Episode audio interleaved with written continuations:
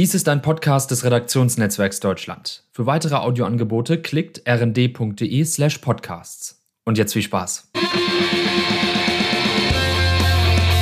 Geier und Niesmann, der politische Wochendurchblick.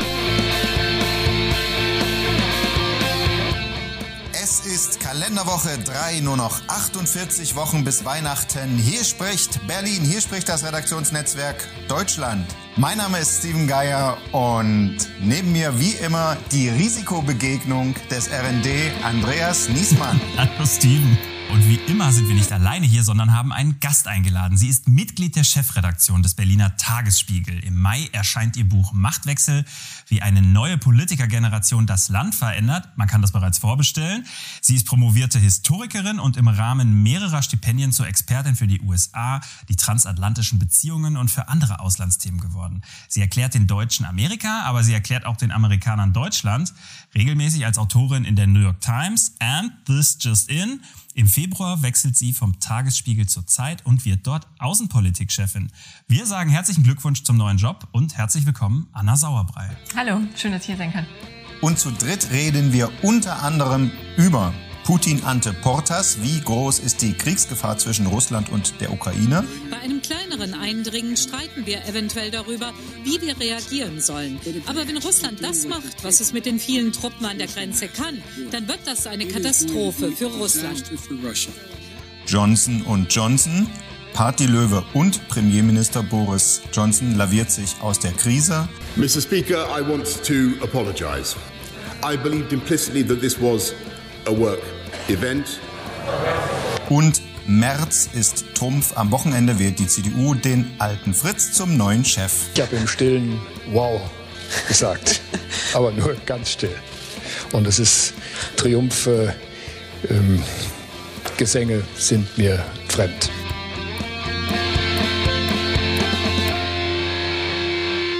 Ja, die großen Themen, auf die kommen wir gleich, die spielen überwiegend im Ausland, nämlich mit Blick äh, einerseits nach Osten, nach Russland und andererseits nach Westen in die USA. Aber wir wollen vorher mal schnell auf die Aufreger im Inland äh, blicken. Da gab es nämlich in der Wochenmitte die Meldung, dass jetzt gegen die Grünen Spitze staatsanwaltschaftlich ermittelt wird. Wie ist das jetzt? Müssen wir uns darauf einstellen, dass die Außenministerin und der Wirtschaftsminister demnächst im Knast landen? Andreas? Das ist auf jeden Fall eine lustige Vorstellung, aber ich, äh, ich glaube eher nein. Also ähm, der, das ist ja eine Geschichte, die schon im Wahlkampf hochgepoppt ist, dass die ähm, dass der grüne Bundesvorstand eine Sondergratifikation, ähm, ein Corona-Geld, eine Corona-Prämie äh, genehmigt hat für die Mitarbeiter der Parteizentrale, aber auch für die Vorstände. Und das ist jetzt das Problem. Das hätten die möglicherweise nicht machen dürfen. Zumindest ist das umstritten und es gibt ein Ermittlungsverfahren der Staatsanwaltschaft, weil jemand eine Anzeige erstattet hat äh, wegen Untreue. Und ähm, ja, ich glaube, alle gehen davon aus, dass es eingestellt wird. Aber ne, wegen Nichtigkeit eingestellt. Ja, mhm. aber eine eklige Schlagzeile ist es halt doch. Und wie groß ist da der Flurschaden? Was denkst du? Ja, ich glaube, politisch ist es schon sehr schädlich für die Grünen. Die Grünen sind ja traditionell eine Partei, die es mit Transparenz, äh, korrekten Abrechnungen, ähm, überhaupt äh, Regelkonformität im Bundestag und äh, außerhalb in der Politik sehr ernst nimmt. Das ist auch äh, Teil des politischen Programms. Und da tut es natürlich besonders weh, wenn man dann selber in den Verdacht gerät, sich was in die Tasche mhm. geschanzt zu haben.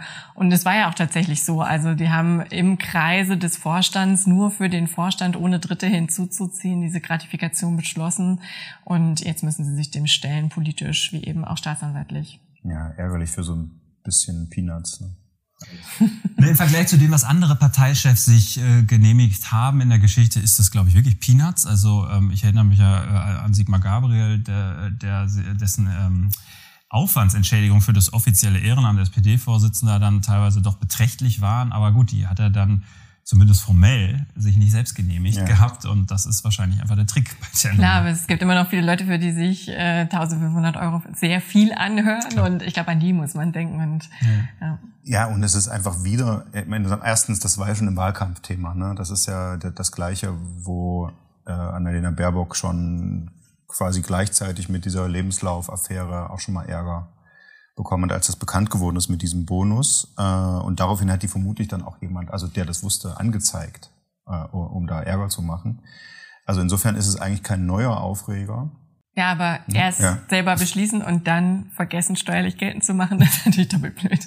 Ja, genau. Und das wollte ich nämlich sagen. Äh, einerseits wussten wir es schon, aber andererseits ist es halt wieder die gleiche handwerkliche Unprofessionalität. Ne? Gabriel, der hat das einfach über einen anderen Schreibtisch nochmal äh, Schleife laufen lassen, wie sie es gehört. Und die haben es wieder verstolpert. Einfach unprofessionell. Tja, man merkt dann vielleicht doch auch, dass äh, den Grünen ähm, der Apparat gefehlt hat. Ähm, was haben wir auch damals im Wahlkampf schon gesagt. Und jetzt zeigt, zeigt es sich einmal noch mehr. Also sie müssen jetzt für was gerade stehen als Regierungspartei, ähm, wo ihnen möglicherweise vorher als Oppositionspartei so ein bisschen die Power gefehlt hat, um, äh, um das glatt zu ziehen. Weil eigentlich also natürlich müssen auch Spitzenpolitiker daran denken, das kann man von denen erwarten, aber wenn sie es halt nicht tun, müssen sie Leute haben, die das machen und die hatten sie offenbar nicht. Und genau, Ende nächster Woche ist ja dann der Grünen-Parteitag, wo die neuen Chefs gewählt werden. Es ist immerhin ein Vorteil, Ricarda Lang will da Chefin werden. Die ist jetzt schon mal ein bisschen bekannt, weil sie auch mit in diesen Schlagzeilen ist bei denen, weil auch gegen sie ermittelt wird. Das ist auch nicht schlecht. Da wird sie sich sehr freuen. Ja. Gut. Update bitte. Aber man hört nicht nur Schlechtes von der Ampel, sondern es gibt auch äh, Fortschritt bei der Fortschritts-, bei der Zukunftskoalition, äh, unter anderem bei einem der großen Streitthemen der vergangenen Legislaturperiode. Äh, da, oder es gab ja schon länger dieses Tauziehen um das sogenannte Werbeverbot von Abtreibungen, das festgeschrieben ist im Paragraphen 219a wo ja wirklich auch äh, Ärzte vor Gericht gelandet sind, einfach für den Eintrag auf ihrer Homepage nehme Schwangerschaftsabbrüche vor. Und da hat jetzt der neue Bundesjustizminister den ersten Entwurf äh, vorgestellt, wie die das jetzt angehen wollen, das fallen zu lassen. Und vor allen Dingen CDU und CSU, die das letzte Legislatur verhindert haben, sind jetzt in der Opposition. Also sieht es so aus, als ob das jetzt durchgehen würde. Ist das eine gute Nachricht?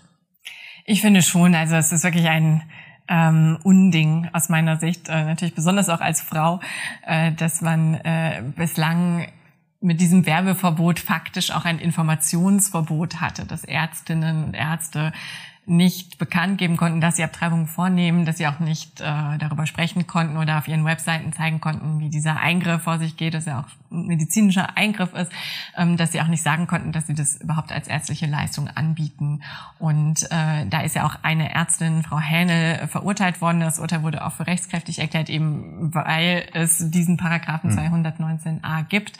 Ähm, immerhin ist dadurch jetzt das als politisches Thema äh, virulent geworden in der vergangenen Legislatur Legislaturperiode durch dieses Urteil, was, glaube ich, allgemein als sehr ungerecht empfunden wurde von einer Mehrheit. Ähm, und von daher ist es, glaube ich, ein guter Schritt, dass es jetzt so ist. Ähm, da kann die CSU und CDU haben sich jetzt zwar nochmal geäußert und haben es noch einmal kritisiert, ähm, haben den äh, ja ein, wie ich finde, völlig unrealistisches Bild gemalt von dem, was passieren kann, wenn dieser Paragraph mhm. fällt. Das mhm. ist dann ähm, ja quasi Plakatwerbung in ja, der Stadt gibt und Facebook-Werbung. Genau, ja, genau. Ich habe gehört, dass sozusagen in Google Ads, ne, wenn jemand googelt ja. Schwangerschaftsabbruch, dann stehen oben erstmal drei gekaufte Anzeigen von irgendwelchen Ärzten. Pay one, Abtreibung, get one free.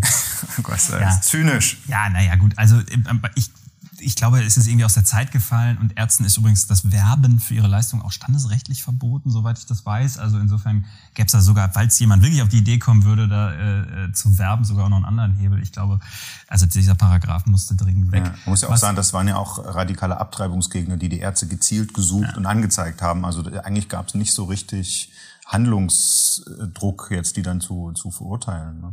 Total. Die haben ja keinen Schaden angerichtet. Man muss eine Sache sagen, und ich bin wirklich dafür, diesen Paragraphen ersatzlos zu streichen. Ähm, aber, es gab so ein Argument, was die Befürworter des Paragraphens dann immer hatten, dass sie gesagt haben, naja, eigentlich ist das ja ein Scheingefecht, weil in Wahrheit geht es um 218 weiß ich nicht, ob das Argument so stimmt, aber man merkt irgendwie schon, dass im Zuge dieser Debatte natürlich auch gerade von feministischer Seite 218, also der Abtreibungsparagraph unter Feuer kommt. Und da, glaube ich, geht es dann schon ans Eingemachte. Ich glaube, bei dem Werbeverbot gibt es eine große gesellschaftliche Mehrheit, die dann sagt, komm, lass es sein. Aber wenn man dann über 218 redet, und ich erinnere mich noch, ich war mal auf dem Juso-Bundeskongress und da wurde halt, äh, also es war eigentlich Common Sense, dass man forderte, also bis zum neunten Monat straffrei abtreiben für, je, für jede so das sind dann, glaube ich, schon so Sachen, wo also viele ja, Menschen wahrscheinlich irgendwie an die auch, Grenze kommen und sagen, nee. Ich kenne diese Videos, aber ich glaube, das ist dann so ein bisschen die, die Naivität der Jugend, äh, sagen wir jetzt mal als selbst äh, altgewohner. Weil ich natürlich wenn man irgendwie 20 ist, dann sieht man das noch radikaler und sagt das Recht auf eigenen Körper und, und wägt halt überhaupt und sagt, alle, die sagen, der Fötus ist schon Leben und so, die sind äh, christliche Fundamentalisten und so. Und ich glaube, wenn man älter wird, relativiert sich das ein bisschen und man überlegt tatsächlich, was ist die Grenze es hieße ja nicht, dass man keine Fristenlösung hätte. Es hieße mhm. äh, zunächst mal, dass man das seltsame Rechtskonstrukt, was wir in Deutschland haben, nicht mehr hätte, in dem Abtreibung formal illegal, mhm. aber nicht strafbewehrt ist bis zu einer Frist. Und das könnte man natürlich umdrehen und sagen, äh, Abtreibung ist legal, aber wir behalten die Frist bei und erlauben nach der 21. Woche nur noch unter sehr strengen äh, Bedingungen Gefahr für das Leben ja. der Mutter oder so. Also da könnte man, aber das hieße natürlich, dass man die große ethische Debatte trotzdem noch mal führen müsste, wie du gesagt hast. Ähm, was ist eigentlich Leben? Wann beginnt es? Und wir sehen ja in Amerika ähm, mhm. zum Beispiel, wie schwierig das ist. Ja, also da gibt's die Heartbeat äh, was, was dann deutlich vor der 21. Woche gibt. Dann gibt es natürlich auch die anderen Radikalen, die sagen, man muss es ganz lange offen halten, bis zum sechsten Monat. Das ist auch in manchen Bundesstaaten in Amerika, die eine sehr liberale Regelung haben, offen. Und es ist ganz, ganz schwierig, da, glaube ich, einen gesellschaftlichen Konsens zu finden. Mhm. Mal gucken, ob sie das auch noch aufschnüren. Das ist ja das Problem in der Debatte, auch dass sie ja hier auch immer radikaler geführt wird. Und wir haben über diese Abtreibungsgegner ja schon gesprochen, die auch in Deutschland gefühlt irgendwie stärker werden, ne? dass es mehr diese Demos gibt und so. Ja, das ist, glaube ich, wieder die Vernetzung, wie bei den Impfgegnern und so. Wenn du dich übers Netz vernetzen kannst, ja, ist es leichter, Gleichgesinnte zu finden und, und, zu mobilisieren. Und sagen wir mal, in, je, je, je stärker das wird, desto mehr sind dann vielleicht auch Leute, ähm, die, die sich eigentlich irgendwo in der Mitte verordnen, neigen dann dazu, dass sie sagen, okay, dann bin ich, sortiere ich mich lieber bei den Liberalen ein mhm. und sage, dann lass uns lieber, aber, aber den Punkt, den du gemacht hast, finde ich total gut, weil wenn man jetzt äh, in, ins StGB da reinguckt, dann steht da ja wirklich, ne, Abtreibung steht unter Strafe, drei Jahre Haft äh, bis zu für äh, Behandler oder also Menschen, die das vornehmen und ein Jahr, glaube ich, bis zu einem Jahr Haft für die, Haft für die Schwangere. Hm. Das wirkt schon irgendwie arg aus der Zeit gefallen auch. Das riecht nach Ärger. Der britische Premierminister Boris Johnson gilt ja ohnehin als Entfesselungskünstler, weil er seinen Kopf schon so oft aus der politischen Schlinge gezogen hat. Aber zuletzt schien es dann doch eng zu werden. Partygate. Also während alle anderen Briten im Lockdown saßen und die äh, Queen ihren Gemahlin beerdigt hat, ist in der in Downing Street Partys äh, ge, gefeiert wurden, zu denen auch der Premierminister bisweilen vorbeigekommen ist. Klar, muss ja Pflege der politischen Landschaft mäßig. Äh, und äh, auch skandala, äh, skandalös, bring your own booze. Äh, dummer, dummerweise ist das jetzt bekannt geworden und da ist es wirklich äh, eng für ihn geworden. Also du bist ja die Auslandsexpertin. Hat, kann er sich noch mal retten jetzt? Jetzt wirklich, das verstehen ja, den Skandal verstehen ja jetzt auch wirklich alle. Ja, also ich, ich, ich weiß es nicht. Ähm, also ich glaube schon, dass es innerparteilich immer enger für ihn wird, je mehr Leute Angst haben, dass er die nächste Wahl verliert. Und äh, die Zahl der Abgeordneten, die sich einem Misstrauensvotum anschließen würden, steigt. Ähm, jetzt ist er hingegangen und äh, hat den Freedom Day verkündet ähm, als großen Befreiungsschlag. Und ich glaube, es kommt es sehr stark an, wie in den Umfragen die Leute darauf reagieren. Ob er in den Umfragen dadurch mhm. wieder ähm, sich ein bisschen stabilisieren kann, ob dann wiederum auch seine eigene Partei, ja. denn die sind im Moment die einzigen, die ihn zu Fall bringen können, ähm, dann sehen, naja, mit dem geht's tatsächlich weiter oder nicht weiter. Und äh, daraus ergibt sich dann eine innerparteiliche Dynamik, die letztlich über sein Schicksal entscheidet. Finde ich einen guten ähm, Move ich habe nicht gefeiert, ich habe nur mal getestet, wie das für euch auch bald ist. Freedom Day.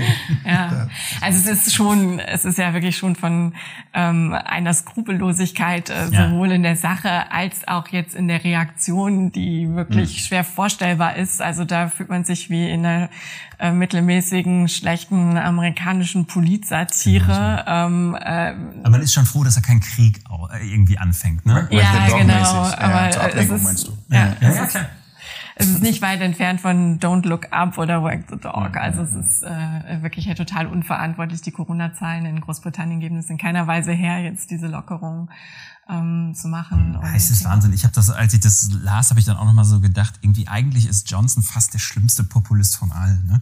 Weil bei Trump irgendwie, da wusste man wenigstens irgendwie, das ist, also der war einfach unsympathisch und hm, irgendwie. Genau, da war viel Hass dabei. War, war viel Hass dabei und irgendwie hatte man, bei dem ist das ja auch so jemand, wo dann außer dieser Hardcore-Fans ja jeder andere instinktiv auf Abstand geht.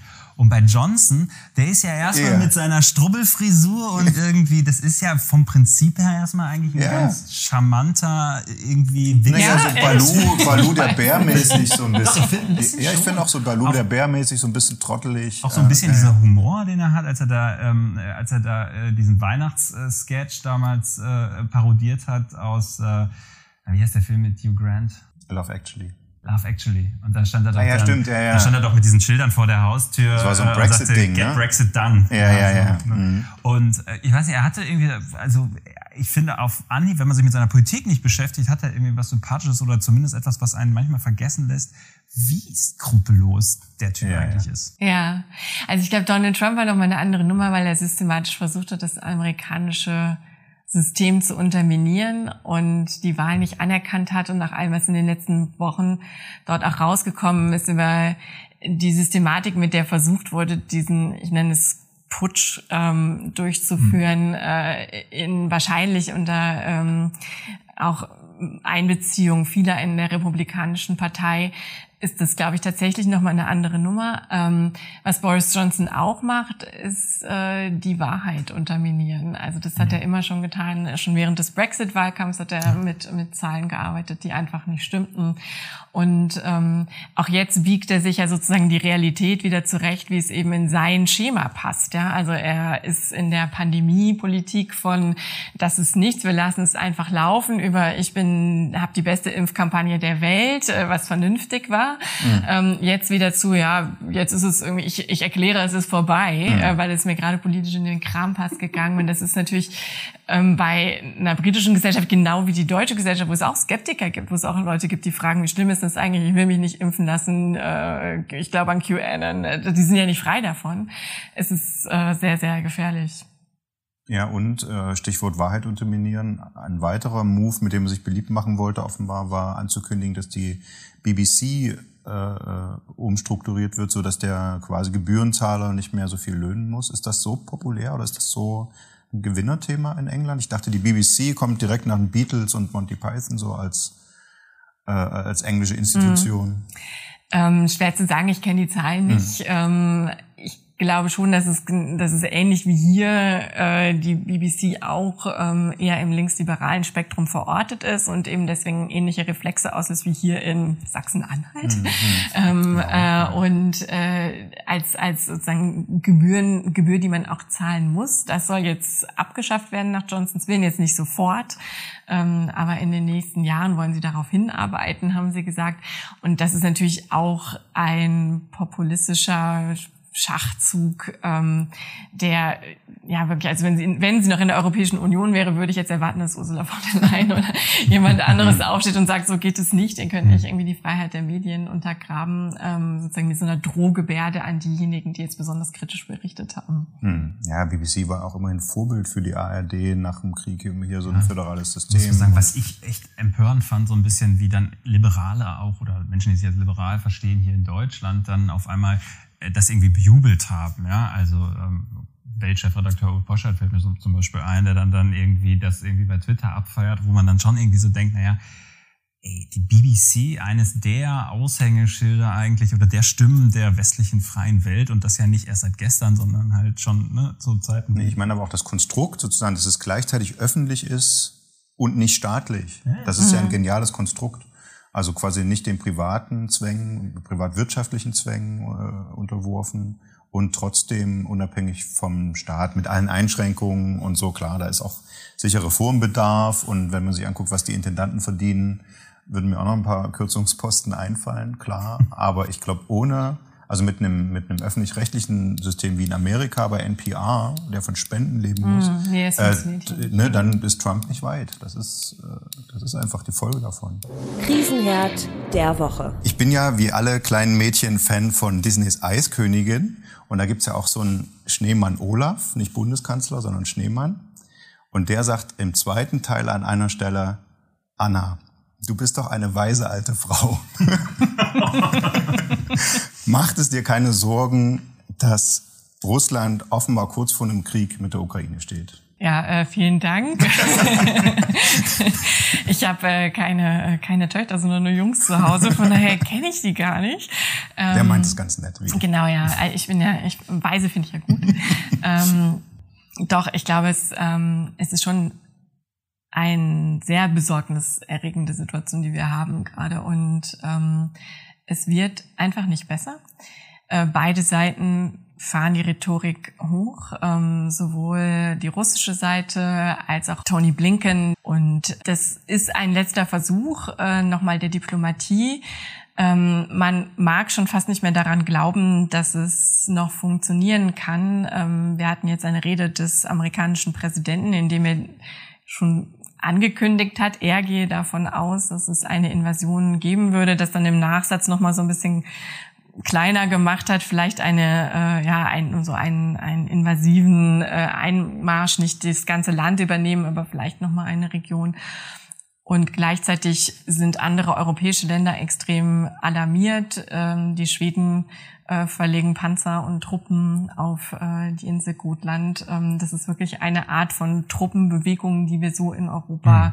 ganz lange nicht gesehen haben und entsprechend ernst ist die Lage. Zumal bevor, und da können wir gleich nochmal drüber äh, sprechen, äh, die deutsche Außenministerin Annalena Baerbock nach Kiew und Moskau gereist ist, haben ja die USA diese Geheimdienstdossiers veröffentlicht, wonach äh, die Russen schon quasi seit Jahren ein Scriptbook, da so einen Plan verfolgen, äh, um am Ende da die Ostukraine zu übernehmen. Also die Krim gehörte dazu offenbar oder äh, dann so, gibt es da offenbar Teams, die schon trainieren, äh, unter falscher Flagge da was vorzutäuschen, damit die Russen dann zur Rettung eilen können. Putin hat sich so geäußert, da wird ein Genozid an der, an der russischen Bevölkerung irgendwie vorbereitet oder was. Also das klingt auch schon so, als ob er sich eine Ausrede oder eine Begründung zurechtlegt. Die Pässe, ne, die, die, die in der Ostukraine, die russischstämmige Bevölkerung kriegt ja Pässe seit Jahren. Und wenn das so wäre, dann wäre ja Annalena Baerbock wirklich zu spät dahin gefahren. Dann ist sie ja bloß noch so eine Figur in einem seit Jahren laufenden Planspiel von Putin. Ja, also möglich ist es, dass es schon zu spät ist. Ähm, umso schwieriger äh, oder umso problematischer ist jetzt der Blunder, wie man sagen würde, mhm. ähm, von beiden und, und auch die Uneinigkeit, die hierzulande in der SPD zutage getreten ist in der vergangenen Woche mit Äußerungen von Kevin Kühner, der sagte, man soll Nord Stream 2 nicht ähm, als Pfand auf den Tisch legen, um den Einmarsch noch zu verhindern, dafür auch äh, teilweise Zuspruch bekommen hat, nochmal aus der eigenen Partei, ähm, von Leuten wie Ralf Stickner, die jetzt auch immer noch vergleichsweise wichtige Stimmen sind. Denn das Einzige, was der Westen im Moment hat, in der Hand, ist äh, seine vergleichsweise große, große Einigkeit ähm, und die Möglichkeit, die ähm, ja, die Drohkulisse aufrecht zu erhalten, die ja auch Blinken heute nochmal in Berlin, Annalena Baerbock in Kiew und Moskau betont hat. Es wird wirtschaftlich richtig schmerzhaft für euch, wenn ihr das macht.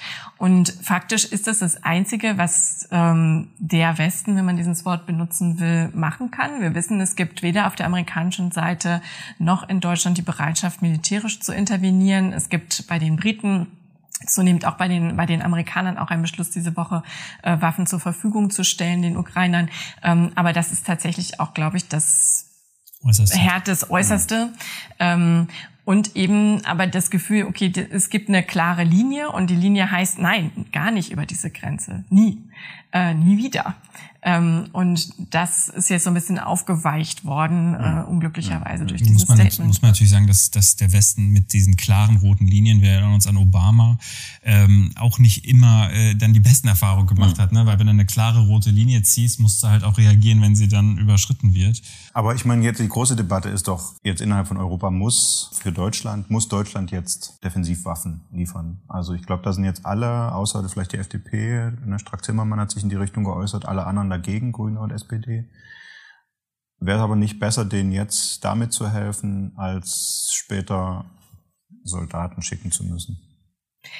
Naja, Soldaten will sowieso niemand schicken. Mhm. und ich glaube auch mit der, sowohl mit der militärischen als auch mit der möglichen technischen Unterstützung hätte man früher anfangen müssen. Also Annalena Baerbock hat jetzt in Kiew ähm, äh, angekündigt, dass man Unterstützung des Bundesamts für Sicherheit in der Informationstechnologie schicken werde. Da fragt man sich schon, warum jetzt also die äh, Regionalverantwortlichen in der Ostukraine äh, klagen schon seit Wochen und Monaten über zunehmende Cyberangriffe auf ihre Behörden, auch in den Gemeinden.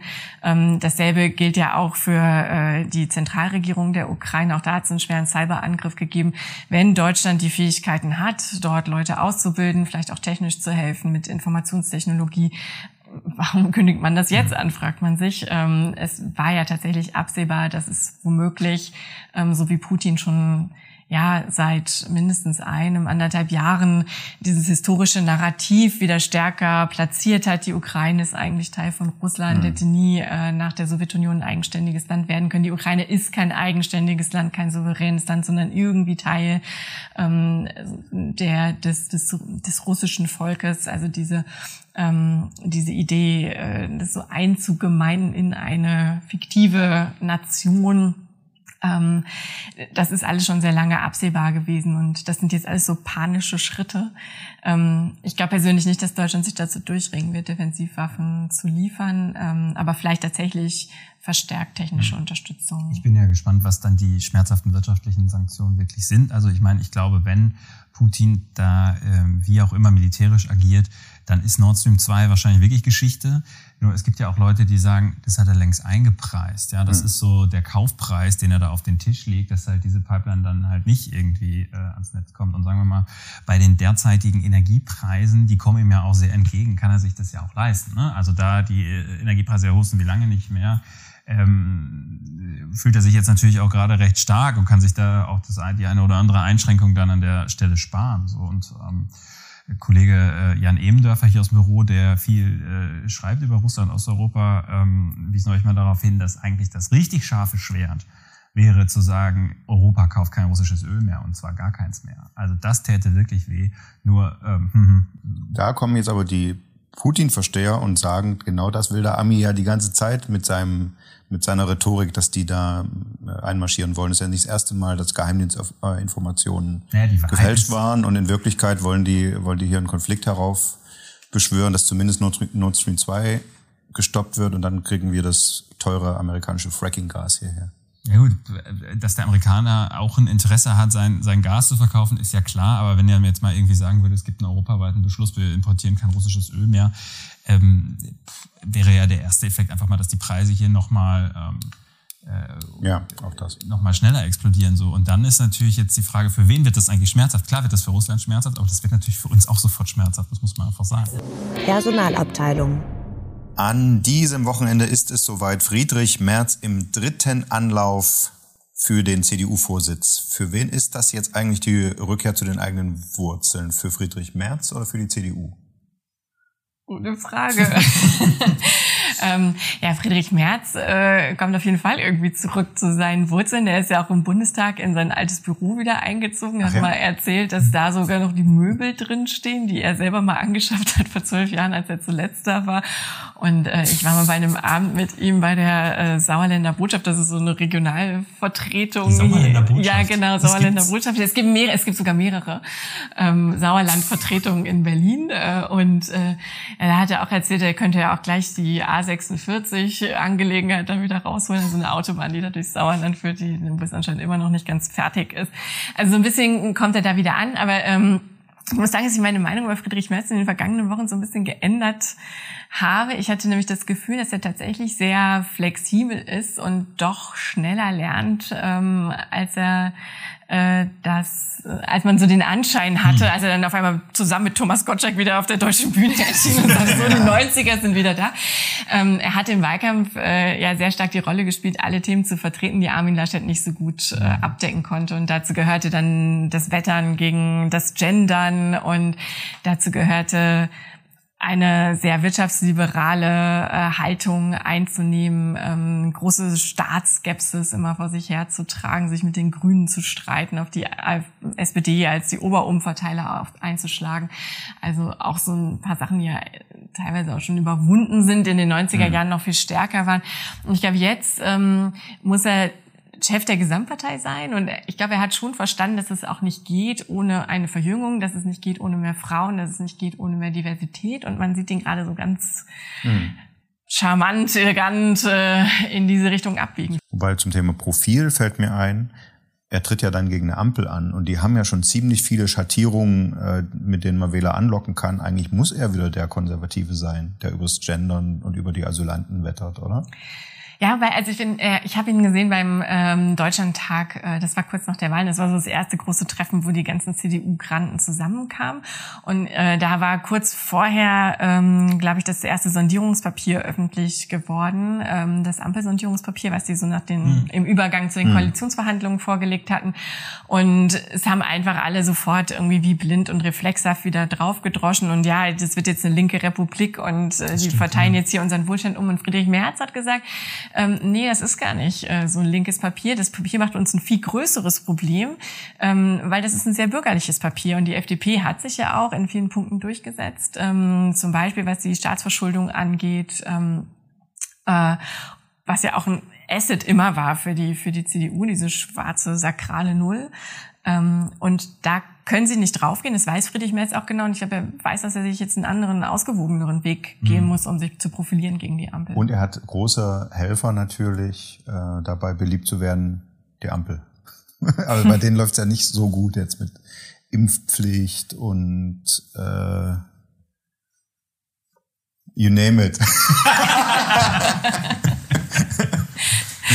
Außenpolitische ja, Krisen. Gefühl, ne? also, nicht so gut, aber die Baerbock war ja jetzt in Dings nicht so, nicht so schlecht. Also sie haben sich immer wieder zusammengeraucht, so im letzten Moment. Also die Impfpflicht hätte das ja total auseinanderhauen können, das Ganze. Ähm, ja, Corona aber, ist schon auch nicht so gut gemanagt. Ja. Aber das lässt sich auch jetzt im Moment nicht mehr managen. Das kann man ja auch der Regierung noch nicht vorwerfen, finde ich. So Sterntitel habt ihr gesehen, ja, äh, wo ist eigentlich Olaf Scholz?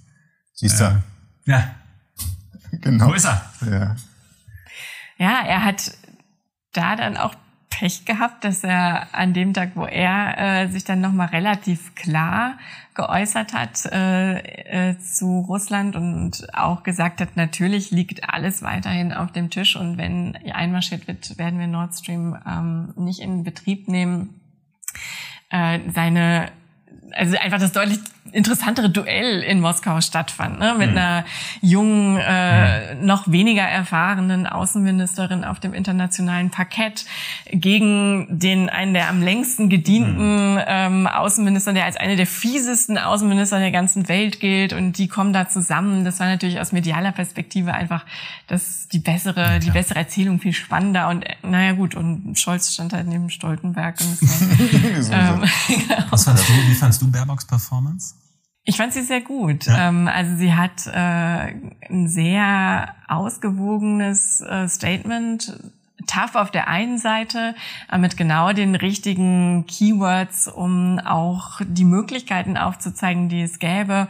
Ähm, also sie hat äh, den Begriff ähm, unser gemeinsames Haus Europa verwendet, was ein Begriff von Michael Gorbatschow ist, ähm, oder den er zumindest für sich reklamiert hat. Also äh, Russland einbezogen in das europäische Ganze ähm, und äh, Perspektiven eröffnet in der Zusammenarbeit, zum Beispiel in der Klimapolitik, auch in der Wirtschaftspolitik, ähm, hat die engen Verbindungen zwischen beiden Ländern betont, wie viele Studenten mhm. aus Russland hier studieren, aber war trotzdem knallhart und klar bei der Frage, was passiert, wenn Russland in die Ukraine einmarschiert, nämlich dass es dann sehr ein sehr hohes Preis, äh, ein sehr hohes Preisschild an dieser Aktion hängt und das ist die Formulierung, die immer wieder verwendet wurde jetzt. Mhm.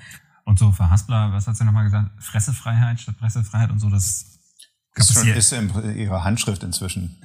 das ist Aber also das passiert im, kann ich, nee, ich glaube, wenn sie, man merkt es ja, sie denkt dann schon schneller. Also erstens, was du gesagt hast, ich glaube, sie ist ein Typ, der sich beraten lässt, gut aktiv ja, beraten lässt klar. und auch natürlich strebermäßig Papiere frisst und lernt und sowas. Das heißt, die hat das alles im Kopf und das will dann raus. Dann will sie sagen, die Pressefreiheit und dann kommt das nicht schnell genug über die Lippen und dann ist typisch für sie, ist oft so. Ich glaube, sie ist so ein bisschen Overload. Aber ich glaube, außer so ein paar Hater sind da jetzt nicht so viele auf die Verhaspler gesprungen, weil einfach wirklich zu viel Gewicht auf diesem Termin lag. Ne? Ja, ich, ja, also sie, sie ist nicht immer ganz präzise in der Sprache. Ähm, sie sagt ja weiterhin zum Beispiel auch eben und nicht eben, was, was dann auch immer was ist, worüber sich manche Leute ganz furchtbar drüber aufregen. Ähm, ich kann es gut verstehen, weil es würde mir bestimmt auch passieren. Ähm, und ja, sie, sie ist auch nicht so kreativ mit Sprache, aber ich glaube, ähm, das ist was, worüber glaub, wahrscheinlich Robert Habeck sich heimlich immer lustig macht, der sich ja sozusagen als Sprachkünstler versteht und äh, immer besonders originelle Formulierungen verwendet, die ja wirklich auch gut sind und dann hängen bleiben. Das hat sie nicht, aber jetzt braucht sie es auch eigentlich nicht mehr. Jetzt ist sie Diplomatin und solange sie diese fein abgewogenen Statements mit dieser doch insgesamt großen Präzision vorträgt, mhm. ist das wirklich gut. Ja. Gut. Wir enden auch präzise und auf dem Punkt und wir danken allen, die zugehört haben. Bitte kommt, kommen Sie nächste Woche wieder, abonnieren Sie uns. Vor allem aber bedanken wir uns bei Anna Sauerbrei. Danke, dass ich hier sein konnte. Und wir hören uns nächste Woche wieder. Tschüss. Tschüss.